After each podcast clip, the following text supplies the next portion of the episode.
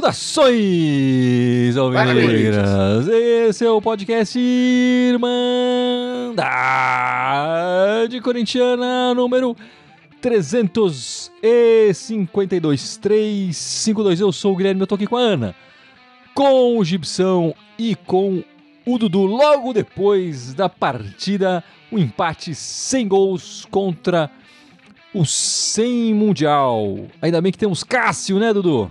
É verdade, né? Ainda bem que a gente tem ele faz tempo já, né? Quem diria? Nós estamos só falando aqui de competições, tudo graças a ele, né? Mas enfim. E ainda que tem gente que pega no pé dele, né? Quando vai mal, tudo, querem criticar. Impressionante como é gigante o nosso gigante.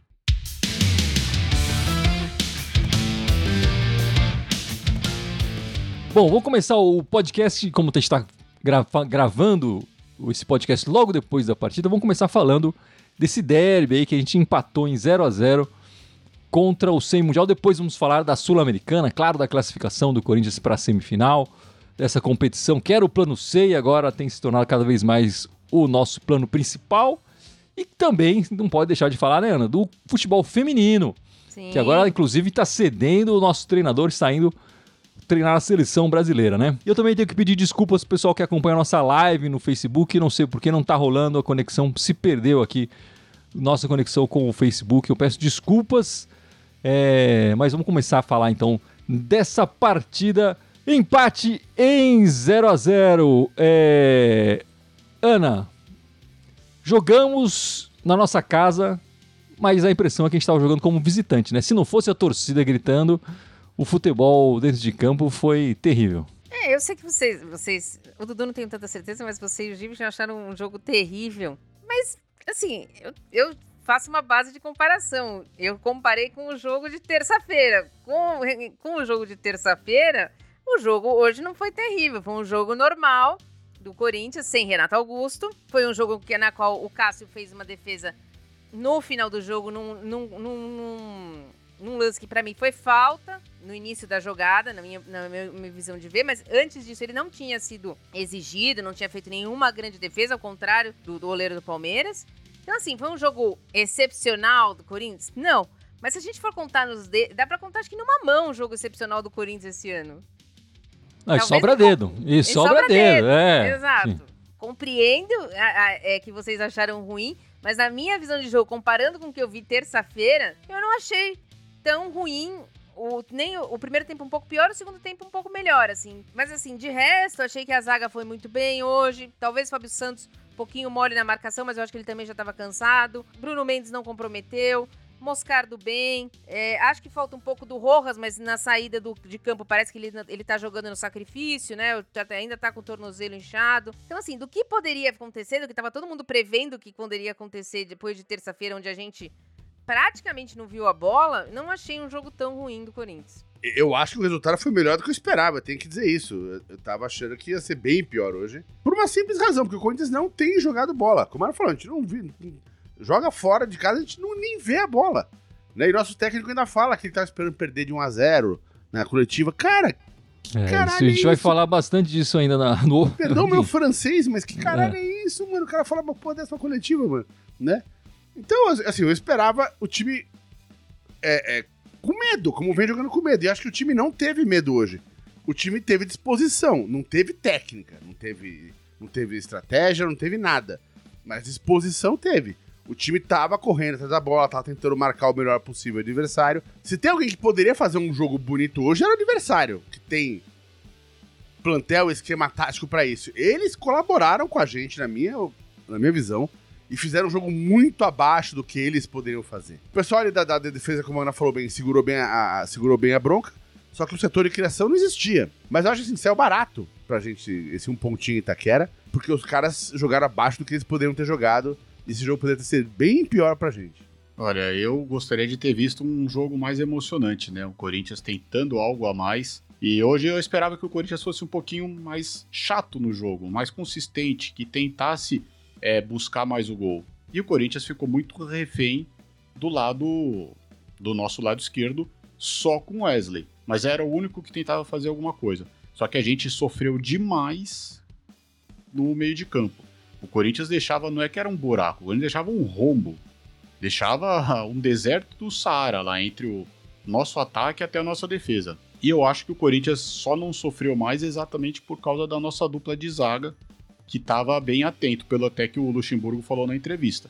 Eles estavam bem na rebatida, estavam bem é, na marcação, evitando, mas só que calhou naquele problema que toda segunda bola caía para eles. Então, foi uma chuveirada, né? Foi a, aquela chuva de verão constante na nossa área. Cara, toda hora era bola na área. Mas o Corinthians precisa melhorar muito, né? Tá impressionante as partidas ruins que a gente vem fazendo. Enfim, o Corinthians, para melhorar, Dudu, eu acho que o Corinthians precisa de uma mudança grande aí, né? Precisa de uma mudança grande de treinador, sem dúvida nenhuma. Eu já cansei de descascar o Luxemburgo aqui.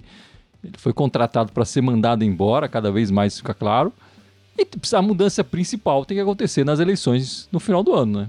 Saída dessa diretoria e desse, enfim, desses, da chapa, né? dessa chapa, é, obrigado dessa chapa que vem comandando o Corinthians nos últimos anos e que tá, enfim, não tem plano nenhum pro Corinthians, né? O plano do, Cor do Corinthians é a próxima partida, é o próximo dinheiro que entrar, é a próxima conta para pagar e não consegue olhar além é, do nariz, assim, do o futuro do, do Corinthians, né?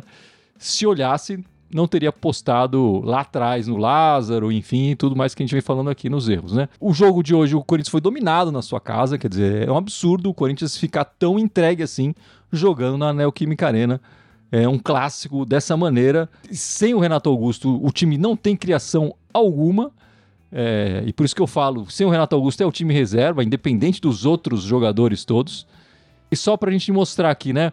O treinador português lá do, do 100 Mundial é, já enfrentou o Mancini, já enfrentou o Silvinho, já enfrentou o Trairão da Massa, já enfrentou o Lázaro, já enfrentou o Danilo e agora está enfrentando o Luxemburgo. Ele tá um bom tempo lá e a gente já trocando, trocando, trocando. Acho que a resposta é um pouco clara o que a gente está fazendo de errado, né? A gente apostou errado em vários treinadores, os caras acertaram. Precisa planejar, precisa se organizar e como eu falei, precisa trocar o treinador, precisa trocar a diretoria e aí, por conseguinte, o, vários jogadores, né? Assim, e nessa partida eh, já saiu alguma explicação? Quer dizer, o Renato Augusto não jogou por causa de um edema. E aí teve aquela confusão, né, Ana, no, no meio da semana com o Bruno Maziotti, o preparador, né, o nosso que talvez ele não devesse ter, ter jogado contra o Goiás, não devia ter, enfim, tava rolando uma confusão ali, agora ele nem foi pra partida, nem no banco tava, né? É, não foi pra partida, falaram que é por causa desse edema aí de, de panturrilha, né? É, não sei. É, na verdade é o seguinte, né? Precisa ter um planejamento.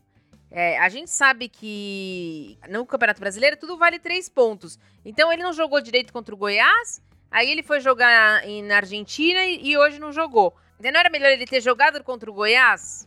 Pra gente conseguir ganhar do Goiás. Agora não ganhou do Goiás e não ganhou do Palmeiras, né? Ficou meio esquisito isso. E ele contra, desculpa, eu gosto muito dele, mas ele contra o, o, o Estudiantes foi inexistente. Como todo time foi inexistente. Então, talvez o jogo que tivesse sido poupado era na Argentina. Botava outro volante ali e pronto, já que não ia jogar mesmo. Já que não ia tentar atacar. E jogava os dois do brasileiro. Então, eu acho que tá faltando um pouco de planejamento aí. Se, não, se eu não vou atacar, se eu quero perder de 1 a 0 significa que eu não vou atacar. Se eu não vou atacar, não preciso do Renato Augusto. Tem que conversar com o Lucha, né? O curioso é que a gente não. Falta, né? Transparência um pouco. Então a gente não fica sabendo, porque falaram que o elenco que um pouco que pediu na época o Luxemburgo, agora tá tendo um pouco esse atrito. Né, ele foi infeliz um pouco nas declarações, nós vamos falar, né? Um pouco infeliz um pouco, Dudu? Pô. É, eu falei. tô tentando dar uma apaziguada aqui. Mas enfim. É, não sei, agora parece que eles não estão é que ele tá um negócio, parece que o vestiário não tá conversando com o campo e vice-versa. Impressionante de, daquele jogo lá contra o Jardim Leonor. Pra cá, o Corinthians não jogou mais bola. O Corinthians não jogou mais futebol.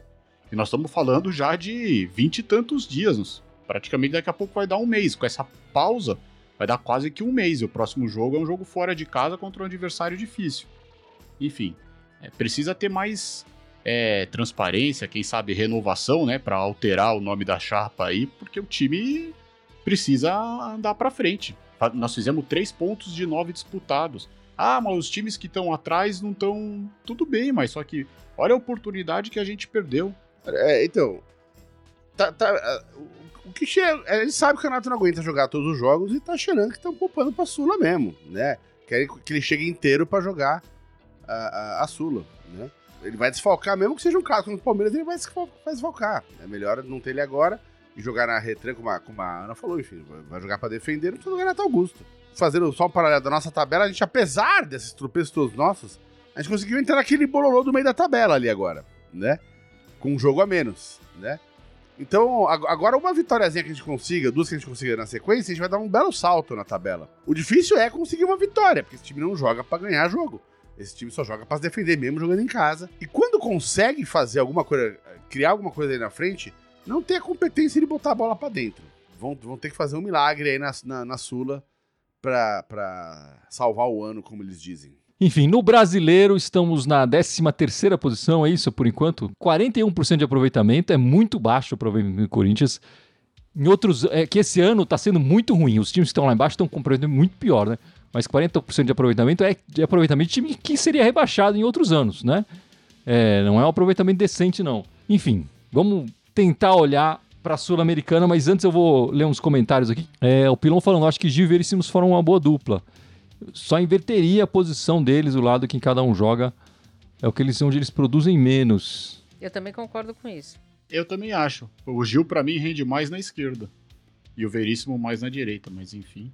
Eu acho que é por causa do Fábio Santos. Os dois são mais lertos, tanto o Gil quanto o Fábio Santos. É, eu acho que aí tá uma boa resposta, né?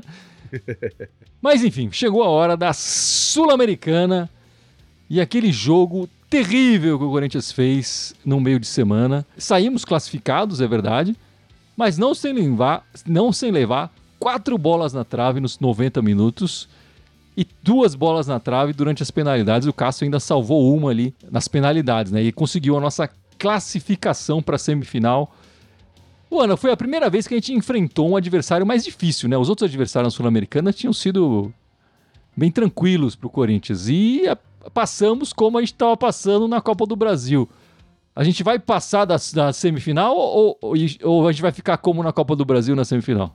Olha, minha esperança é que a gente passe, mas assim, foi o que eu te disse contra o Estudiantes, eu já não espero mais nada. Depois daquilo, né, acho que o Luxemburgo deve ter colocado lá no, no vestiário aquele bola na trave, não altera o placar, porque não é possível. Corinthians muito mais sorte do que juízo, né? Não jogou nada, absolutamente nada me lembrou uma semifinal do, do Paulista, quando a gente tava com o Carilli contra o Santos. Que também 2019. foi um, É. E também a gente perdeu de 1x0 e ganhou nos pênaltis. Acho que esses dois jogos foram os dois vezes que eu vi o Corinthians realmente abrir mão de jogar qualquer bola. Tipo, acho que se pudesse colocar prego na chuteira para furar todas as bolas, o Corinthians tinha colocado. Porque não é possível. Eu só passei vendo o reloginho ali. Eu só, só rezava pelo reloginho, reloginho, reloginho e escutava a bola na trave. Agora, se jogar desse jeito contra o Fortaleza, talvez não tenha sorte de novo, talvez não passe. Se jogar do jeito que jogou hoje, que tentou jogar um pouco mais, competiu pela bola, eu acho que tem chance contra o Fortaleza. A partida foi lastimável, né? Pra esquecer, Deus, demos sorte que os caras conseguiram abrir o placar com menos de um minuto de jogo e não conseguiram fazer mais um gol, né? Enfim, a trave entrou pra história né, nesse jogo. E aí levou pros pênaltis, e aí nos pênaltis a gente tem o Cássio e, e, a trave de novo deu mais duas bolas pra gente, enfim. Porque a trave resolveu que é ser corintiana aquela noite. Os caras já devem ter arrancado aquela trave do estádio lá. Não é preciso deixar aquela trave lá. Eu, eu já teria arrancado se fosse o meu time. Mas assim, foi mais sorte que juízo. Eu vi um monte de comentário na internet falando: ah, não, ganhou, passou na camisa, porque o time. Passou na camisa? Passou na sorte.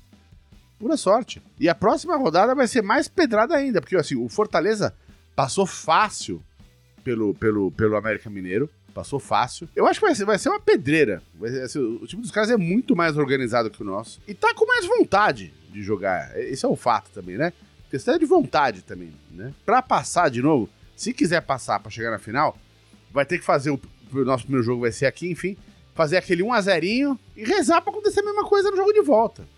Tá difícil de acreditar que o time vai jogar para ganhar e, e para se classificar decentemente. Tá muito difícil de acreditar nisso. Olha, é...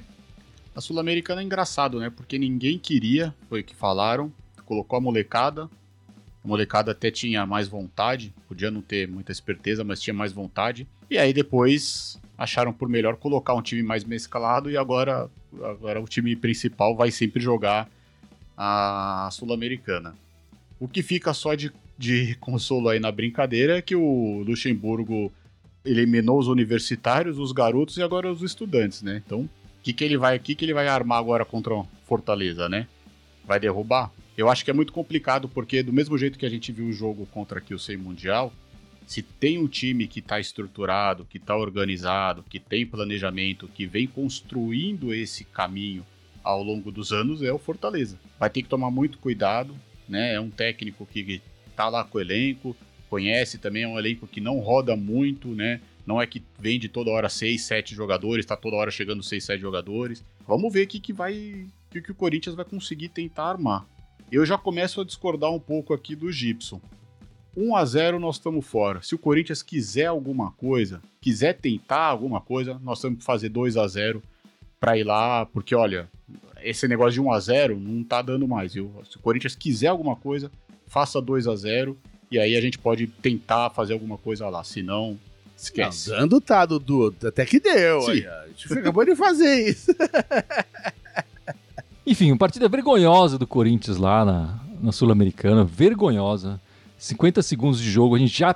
A vantagem que a gente tinha já te perdeu, já foi.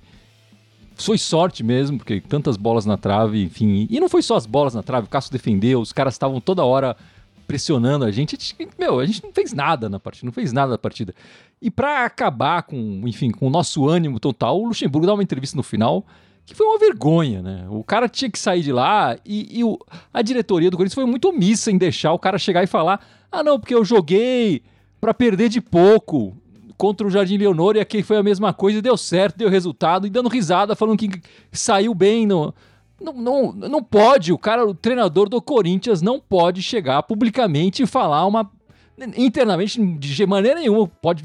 Ah, não vamos jogar pra perder. E publicamente, menos ainda. Nem que seja na piada. Nem, não pode. Para tirar o foco, não pode. Não interessa o motivo, ele não pode falar isso. E a diretoria tinha que chegar e dar uma bronca nele publicamente. Falei, o que, que é isso? É absurdo o cara chegar e falar que o Corinthians jogou para perder de pouco. No, o treinador do Corinthians não pode falar uma coisa dessas, assim. É, Falou que tá planejando perder de 1 a 0. é não pode, não pode. Ah, olha o nome do Corinthians, como, como ele tá usando o nome do Corinthians, né? Você quer desviar o foco, bota uma melancia na cabeça, faz um striptease ali na frente de todo mundo, faz outra coisa, não fala uma groselha dessas é um absurdo e, e, e ver a passividade da diretoria nesse sentido. Ainda bem que alguns jogadores que deram entrevistas falaram que jogamos mal, eles foram conscientes e falaram: não, não foi, foi péssimo o jogo, foi horrível, estou com envergonhados do que jogam. Ainda bem que alguns jogadores falaram isso, né? Eu acho que eu tô com o Dudu. A gente, a gente tem, que, tem que ganhar de, de dois para conseguir alguma coisa, senão vai ficar muito feio para nós. Enfim, próximo adversário é o Fortaleza, né? Mas é, é só no final do mês. Você sabe as datas, Dudu, de cabeça? Eu não tenho as datas aqui. Não, agora o próximo jogo, dia 14. É, 14 é o jogo da volta do brasileiro, com a da parada. Aí o primeiro jogo na Neoquímica Arena, dia 26 de setembro, né? E o jogo da volta, 3 de outubro, no Castelão. Mas e Dudu, temos um personagem curioso que entrou na sua locadora essa semana. Foi a trave lá do Estudantes. Estudantes que entrou na locadora do Dudu e pediu uma indicação lá, Dudu. Como é que foi o seu, seu papo com a trave? A trave foi, foi um papo bem legal, né? Ela falou que depois que o Cássio pegou o primeiro pênalti, sabia que alguma sobraria para ela, né? Porque, imagina, os caras estavam desesperados. Foi difícil, viu, achar um filme pra trave. Malandro. Mas eu indiquei pra trave, pela constante, o Jogo da Imitação, que é um filme agora de 2014, né? Baseado na, na história lá do Alan Turing, que é um matemático britânico, que ele foi decisivo, né, para a derrota do nazismo, porque ele conseguiu decifrar lá uma, o enigma, lá um sistema criptográfico. E além disso, né, ele construiu uma máquina também nos anos 30, que foi considerada a percussora lá do computador, né, um dos pioneiros aí sobre as inteligências, né, as formulações da, das inteligências artificiais. Então, por que esse filme? Porque o jogo da imitação. E o que, que aconteceu terça-feira? Foi o jogo da imitação. Foram quatro bolas na trave e depois um cara resolveu bater no travessão e o outro resolveu imitar Né, e ele jogando também um pênalti no travessão. Nada mais justo que o último pênalti o Cássio ainda defendesse, né? Mas não tinha jeito, cara. Era imitação atrás de imitação, então, né? É, todas apareceram. A trave do lado direito, a trave do lado esquerdo e o travessão. Por isso a escolha desse filme. Eu achei que a trave estava imitando o Cássio, defendendo. fechando no gol. É, aqui o Eberton Rusa comentando. Obrigado, Eberton, pela participação hoje. Se não ganhar a Sul-Americana, não tem Copa do Brasil ano que vem. A, a, pegadinha aí é a história de ter classificados para a Copa do Brasil na nossa frente, no, no brasileiro, né? Exato. né? E aí a, a, a, vaga vai, vai descendo e a gente pode entrar na Copa do Brasil. Enfim, a Sul-Americana também dá a vaga para Libertadores, né? Eu acho que mais importante que a Copa do Brasil é a Libertadores. Sim. Por isso que eu acho que, assim, eu concordo que na galeria dos, dos títulos que o Corinthians já teve, nós não vamos falar, nossa, a Sul-Americana tá entre os cinco títulos melhores que o Corinthians teve. Mas é um título que o Corinthians, neste momento, é muito importante. Não é para jogar desse jeito, não é para praticamente abrir mão. Porque quando colocou a molecada, parecia que ia abrir mão. Mas jogou melhor. Eu acho que entre os cinco que nós vamos falar dos jogos é, que, que poderiam encher uma mão, eu ainda colocaria aquele jogo contra o Liverpool que jogou só a molecada. É, eu também acho que a, a molecada merecia mais, mais minutagem no, na Copa Sul-Americana. É, do que vem ganhando, enfim, depois que o Corinthians começou a olhar para a Sul-Americana de outro jeito, né? E eu acho que esse detalhe é importante, quer dizer, dá vaga para Libertadores no ano que vem. Pode não salvar o nosso ano de 2023, mas pode ajudar a gente ter um 2024 melhor, que por enquanto 2024 a gente só tem o brasileiro e o paulista. E vale lembrar que a Sul-Americana também ainda faz você ter dois, a possibilidade Agora, não de dois, de três títulos, né? Porque se a gente ganhar a Sul-Americana, você disputa a Recopa ano que vem. Tem a tal lá da Copa Suruga, que é no Japão. E agora, desde esse ano, você enfrenta o campeão da Liga Europa. Né? Pode não ser muita coisa, mas é uma visibilidade. O Corinthians tem que olhar com mais carinho, já Pô, que faltam Deixa eu ver se eu jogos, entendi. Né? Você... Deixa eu ver se eu entendi. Você quer expor esse jogo ruim que o Corinthians está jogando? E você quer vender mais jogadores ainda? Não, é que é modo de falar, né, Gibson? eu tô brincando. o cara tá querendo expor mais ainda esse fiasco que a gente tá jogando. mas assim, mas falando sério, assim, o, o... enfim, já estamos em setembro, começou setembro, o Corinthians já tinha que estar tá planejando 2024, certo? Já tinha que estar tá começando a essa janela, por exemplo, contratamos para apagar incêndio, né? O Rojas e olhe lá, né? Enfim, quem contratou mais? Só contratou o, o Rojas. Veríssimo. E o Veríssimo. Ah, o Lucas Veríssimo, é verdade. O Lucas Veríssimo. Mas pra apagar incêndio também, enfim, não é pra ah, para compor elenco, vamos construir uma equipe para quem sabe o ano que vem e tal. É, a gente sabe que, por exemplo, o Luxemburgo dificilmente fica o ano que vem, né? É, independente da eleição e tal. O Corinthians já tinha que estar tá planejando 2024. Isso que eu quero chegar. O Corinthians já tinha que ter começado a. Fez, fez besteira em ter dispensado, por exemplo, o Barleta, né? Podia ser interessante um dois. É, para ajudar agora, inclusive, porque a gente perdeu o Adson, perdeu o Roger Guedes, por que não dar uma. Tá dando chance pro Romero, por que, que não daria chance pro Barleta? e poderia ser um interessante no futuro, no ano que vem, né? Já tinha que estar tá começando aí atrás de lateral esquerdo, de lateral direito. Bruno Mendes vai ficar ou não vai ficar? Isso, tinha que resolver isso logo, porque senão tinha que ir atrás de zagueiro, porque o Corinthians também vendeu um monte de zagueiro, né? Da jovem, da base, enfim, a nossa zaga. Nós temos um time velho, o Corinthians precisava estar tá renovando, precisava estar tá apostando mais em jogadores mais novos. Já tinha que estar pensando em 2024, né? O Murilo foi vendido agora, uma grande venda, pro, que uma Ana acabou falando no podcast anterior, né? A maior venda de zagueiro do futebol brasileiro e tal, é, por um clube brasileiro. Mas assim, ele era titular, a gente está disputando uma competição, como a gente acabou de falar, sul-americana interessante, perde um titular, e aí pensando no ano que vem, a gente vai ter que ir atrás de outro zagueiro e vai gastar esse dinheiro que a gente ganhou agora, é isso, Gibson? É uma economia meio, né? Pois é, né? Sendo que, assim, Murilo mal jogou. E ainda tem aqui. o Moscardo, hein? Tem o Moscardo deve ir embora também. Sim. Ah, o, o Chelsea quer pagar à vista. Coisa rara, o Chelsea quer pagar à vista. E hoje o moleque foi contratado para a seleção olímpica, vai vendo. Convocado, é, né? para a seleção olímpica. Vai vendo. Não vai durar muito não também. Então assim, o, o, que dói mais do Murilo é que ele mal jogou e eu aposto que a gente poderia ter visto ele muito melhor ano que vem. Saiu barato, é a maior venda, mas saiu barato, perto do que poderia ter sido. Né? E ele mal jogou aqui, né? Mal jogou. Ele chegou 27 a jogar um jogos. Derby. Não jogou um derby, né? Jogou 27, um derby. Jogou o primeiro turno. O primeiro. primeiro turno. É. Não, 27 jogos é ridículo ele fez Gibson. E aí, se for, se for ter que trazer outro cara, vai ter que abrir a carteira. Enfim. Duvido que, que, que vão gastar essa grana que pagaram no Murilo pra trazer outro zagueiro, mas. É, é, é, é, é vender o almoço pra pagar o jantar, né? É, e o Alessandro deu essa declaração, não sei exatamente depois de que jogo, tá? Mas de que não tá vendendo pra, pra compor elenco, tá vendendo pra pagar a dívida. Corinthians tem que pagar dívida, Corinthians tem que pagar dívida. Mas a gente não pode esquecer que uma grande fonte de renda é a torcida. A torcida vai no estádio, a torcida compra camisa, a torcida compra, sei lá. Se Faixa, identifica com, compra- com os exato. jogadores e tal. Cadê isso, né? Cadê a preocupação com a torcida? Porque a torcida gosta de ver jogador bom. A torcida vai lá apl- aplaudir quem? O Murilo vai embora. O Moscardo vai embora. Daqui a pouco o Wesley vai embora. Ou alguém duvida que o Wesley daqui a pouco vai embora. Pedro já foi embora. Nem chegamos a ver o Pedro. Não chegamos a ver o Pedro quase com a camisa do Corinthians. E não vamos ver. Porque deca- de- Ele vai em janeiro, né? em jane- ele janeiro ele vai embora. ano. Exato.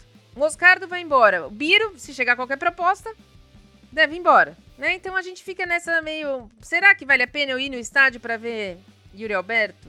Não, e aí a gente escuta a declaração do, do, próprio Alessandro, né? Ah, mas o Matheus Vital teve proposta e a gente não vendeu.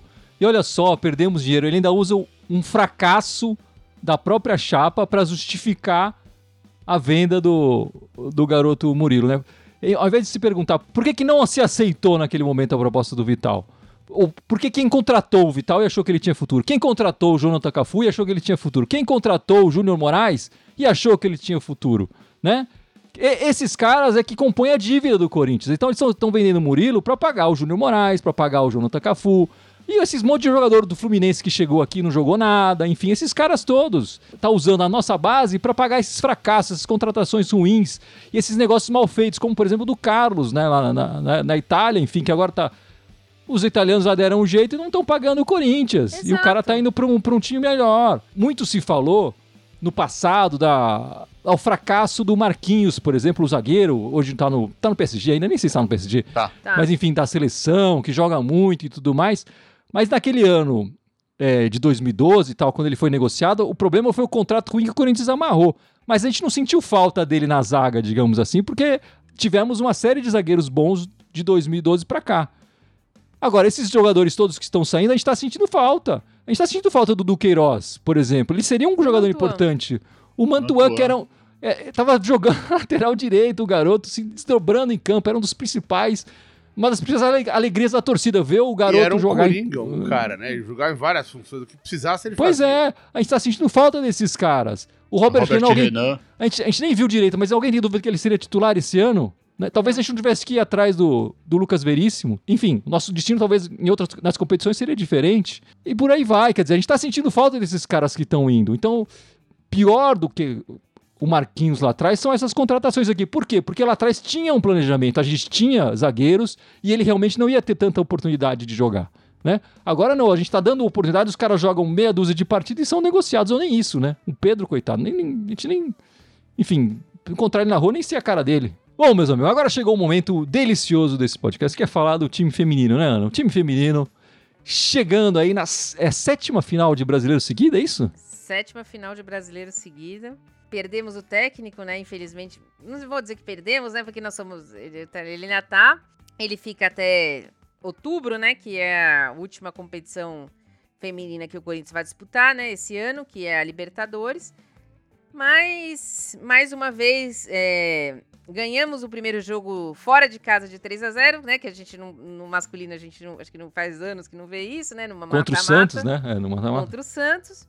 Chegou em casa, jogou numa tranquilidade. No segundo tempo, a gente fez 2 a 0 matou o confronto contra o Santos. Agora vai jogar contra a Ferroviária, que passou contra o time do Jardim Leonor nos pênaltis. Lembrando que já é essa semana, né? Quinta-feira, 4h15, na Fonte Luminosa. Primeiro jogo fora, né? Então o Corinthians vai, vai até a cidade de Araraquara para jogar contra a Ferroviária, às 4h15.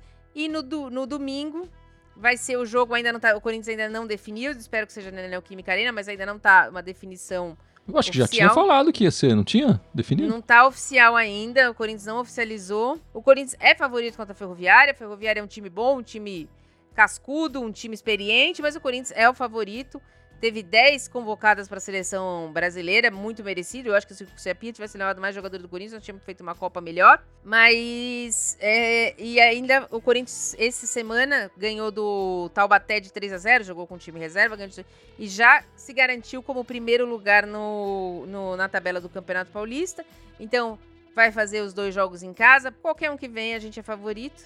Então vamos lá, galera. No domingo tem que lotar aqui onde o Corinthians vai jogar para apoiar mais um título brasileiro aí feminino do Corinthians. O primeiro jogo é quinta-feira, né, que é feriado, dia 7, e o segundo jogo é no domingo. Domingo. E eles vão passar na TV, né? O legal é que tem jogo da seleção, mas você vê que a nossa seleção continua jogando também, né? Então, quinta e domingo. E Ana, falando do futebol feminino aí, você tem alguma notícia, informação aí de qual seria o substituto do Arthur Elias? Nada, não, não consegui ler nada sobre isso. É difícil ter informação sobre futebol feminino, né? Não tem muito ainda. Mas vamos ver, vamos ver. É... Tem uma, uma ex-jogadora que me falhou o nome agora, que tá jogando, que treina o sub-20 do Corinthians. Talvez ela seria uma opção. A Tatiele tá na seleção do Peru, então não sei muito ainda sobre quem, quem seria essa opção. Mas acho que alguém tão. Com a mente tão diferente assim é difícil. É difícil. E eu acho que agora o, o futebol feminino do, do, Corinthians vai se apresentar. Vai, vai ter um desafio, né? Vai ter que mostrar que o, que o projeto é do clube de verdade, né? Eu acho que a gente desde o início vendo a Cris Gambaré e o Arthur Elias, essa dupla, fazendo um trabalho espetacular ali no futebol feminino, ganhando tudo. Agora uma parte importante dessa dupla vai embora. E aí vamos ver se é o, a instituição Corinthians que está por trás, dando esse apoio todo, ou se é como no masculino que a gente vê, saiu o treinador, o projeto e tudo mais, a coisa se desfalece assim rapidamente é, e o time sofre depois, né? Vai ser interessante e pode ser sofrido para o corintiano ver o decorrer do, desse projeto de futebol feminino no Corinthians, né? Lembrando que tem 19 jogadoras em final de contrato no fim do ano, né? Também tem Realmente, mais essa. Pode ter uma grande transformação aí no futebol feminino.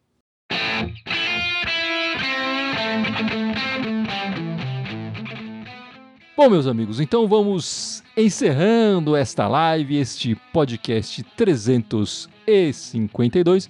Lembrando que na semana que vem não tem jogo do Corinthians masculino, mas tem jogo do a decisão do Brasileiro pelo Feminino. Então voltaremos domingo que vem, sete da noite, especialmente para comentar o feminino. E claro, as notícias que aconteceram aí do, do futebol masculino e depois as próximas partidas do, do Coringão. E a gente, antes de encerrar, o Gibson vai lembrar as nossas redes sociais, certo, meu amigo? Bora, vamos lá. Temos 11 redes sociais. Deveríamos estar ao vivo no Facebook hoje, mas problemas técnicos nos impediram. Mas temos o Facebook, temos o YouTube, onde estamos ao vivo, e o Twitch também. O Instagram, o Twitter, o SoundCloud, iTunes, Deezer, Spotify, Telegram e TikTok todos eles irem mandarem corintiana com TH só no Twitter querem mandar timão. Muito obrigado, ainda bem que a gente não vai sofrer com o futebol masculino essa semana. Muito obrigado e vai Corinthians. Vai Corinthians. Vai Corinthians. Vai,